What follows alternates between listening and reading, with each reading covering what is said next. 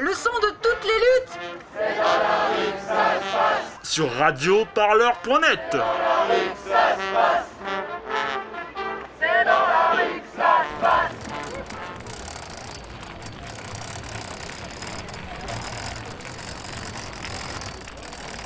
Je m'appelle Arthur, Tu fais partie de quel collectif? Euh, du collectif PET, Pédale et Tais-toi, du collectif Copcycle, euh, du co- de la coopérative Coursier Bordelais et aussi euh, du syndicat des coursiers à vélo de la Gironde. Alors on est à la fête de l'UMA et là on est dans une étape où justement on veut que les gens découvrent le collectif PET, donc Pédale, Pédale et Tais-toi, qui a pour but en fait d'animer toute une lutte avec des organismes assez variés, donc euh, politiques, syndicats, euh, associations et, autres, groupements pour euh, on l'émancipation des coursiers à vélo et l'amélioration de leurs conditions de travail. Est-ce que euh, c'est pas un peu compliqué? Là, il y a une petite dizaine de personnes. C'est pas un peu compliqué de mobiliser les gens sur ces causes? Les coursiers, ils sont assez atomisés, ils n'arrivent pas trop à se regrouper? Bien sûr, c'est euh, l'un des premiers objectifs de, cette organisation du travail qui est le, système ubérisé, c'est l'atomisation de ses salariés.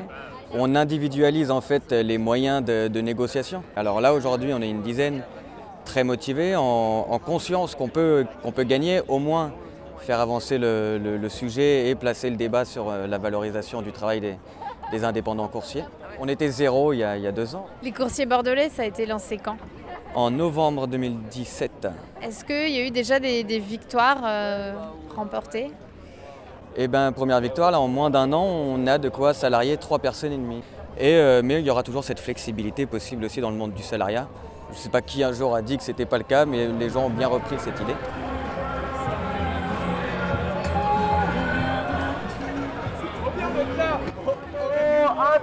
Shooter du Loiret, le T34, le cocktail qui roule sur votre estomac mais aussi sur le fascisme.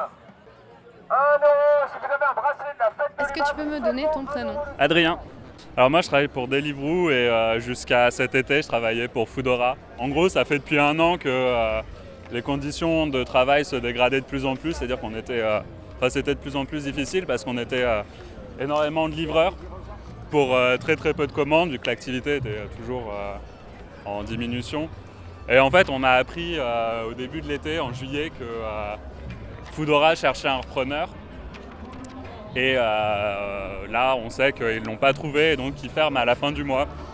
Et donc on se retrouve euh, bah, sans véritable solution puisque ils nous ont trouvé des espèces de vieux bons de parrainage de recasement chez Uber et, chez une boîte qui s'appelle Frishti où les conditions de travail sont encore pires et donc euh, bah, on, se retrouve un peu le bec dans l'eau. Euh, là, en fait, euh, chez Uber, chez Uber Eats, en fait, la stratégie, c'est d'avoir le plus de livreurs possible pour que dès qu'il y a une commande, elle soit livrée forcément le plus rapidement possible. Sauf que, fait, ça, ça fait pas un salaire pour le travailleur. Ça fait vraiment des petites clopinettes dans l'éventualité où tu arrives à travailler.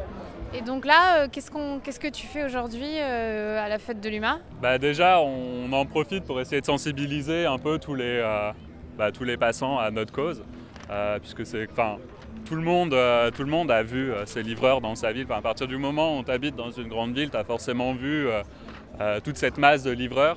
Euh, les gens ne se doutent pas nécessairement de, euh, euh, de la pr- grande précarité euh, de nos conditions de travail. Vous bossez pour qui du coup? Euh moi, je travaille chez euh, Deliveroo et C'est Foodora. ça pour ça que vous D'accord, mais nous on est dans une petite zone rurale donc ça on connaît pas du tout encore. Nous on va encore euh, au restaurant. voilà. Je m'appelle Barbara. Alors, je suis euh, collaboratrice parlementaire au Sénat et dans ce cadre-là, on a décidé de mettre en place un collectif, le collectif euh, Pédale et Tais-toi, pour euh, une véritable protection des travailleurs des plateformes numériques. Il y a deux choses qu'on voudrait faire avec ce collectif-là, mais on pourrait même dire trois. La première chose générale, c'est d'essayer d'unir un petit peu euh, les luttes euh, au niveau national parce que euh, ces luttes-là, elles sont très, très dispersées et euh, donc nous, notre but, c'est de permettre d'être un porte-voix aux travailleurs des plateformes. On va, euh, on va initier un tour, un tour de France, où euh, avec les travailleurs, euh, les coursiers, on a identifié sur une carte de France les villes où il se passait des choses, où il y avait un besoin, où on pouvait finalement se rendre et essayer de, discuter avec les travailleurs. Notre tour de France, il va avoir vocation à, faire s'exprimer les gens. On aimerait bien peut-être après faire une proposition de loi, etc. pour finalement apporter un cadre euh, aux travailleurs, au travail des plateformes, mais le but finalement c'est même pourquoi pas d'abattre le capitalisme de plateforme. Et pour ça, il faut aider ceux qui, euh, qui proposent des alternatives éthiques et euh, socialement responsables au sens premier du terme et pas galvaudées comme on le dit aujourd'hui, des, des plateformes. Aujourd'hui, c'est facile de mobiliser les gens sur ces questions? Je dirais de manière générale, c'est hyper compliqué. D'abord parce qu'on ne se rend pas forcément compte de ce que c'est, euh, le geste qu'on fait quand on commande, euh, quand on commande euh, un repas via une plateforme. Surtout qu'on prend des mauvaises habitudes et que les gens qui font ça, c'est pas forcément des méchantes personnes.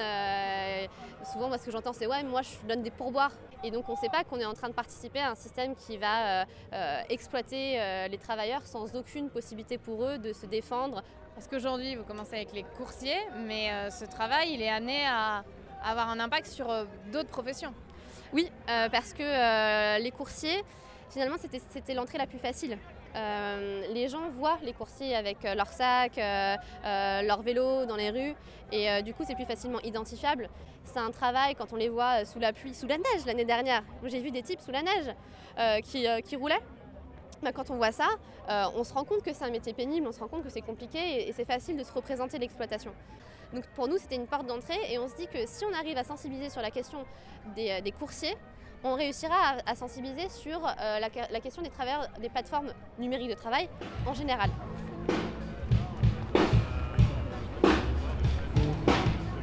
En fait, euh, les gens, ils sont, ils sont super convaincus là. C'est pas la fête de l'humain qu'il faut aller au sommet d'EF. Hein la fête de l'humanité, c'est un des rares endroits où les gens sont quasiment tous acquis à notre cause depuis le début, mais euh, malheureusement, on n'a pas trop le choix. On ne peut pas aller euh, tracter au niveau des au niveau des grandes manifestations politiques, parce que de toute façon, on n'y a pas accès.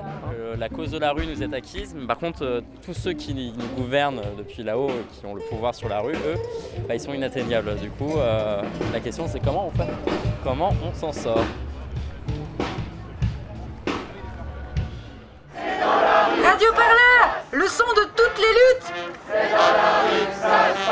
sur radioparleur.net.